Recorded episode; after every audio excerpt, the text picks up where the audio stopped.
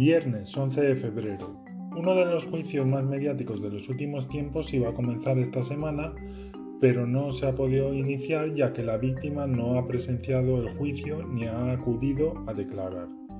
Dos participantes de una edición pasada de Gran Hermano mantuvieron relaciones sexuales y ella le acusa a él de un supuesto delito de abusos sexuales y a la productora del programa por difundir las imágenes. El acusado se declara inocente. La Fiscalía solicita dos años y medio de prisión para el acusado y una indemnización de 6.000 euros a la víctima por daños morales y el mismo importe a la productora del programa. La acusación particular que representa a la víctima solicita 7 años de prisión para el acusado y 100.000 euros tanto a la productora como al acusado.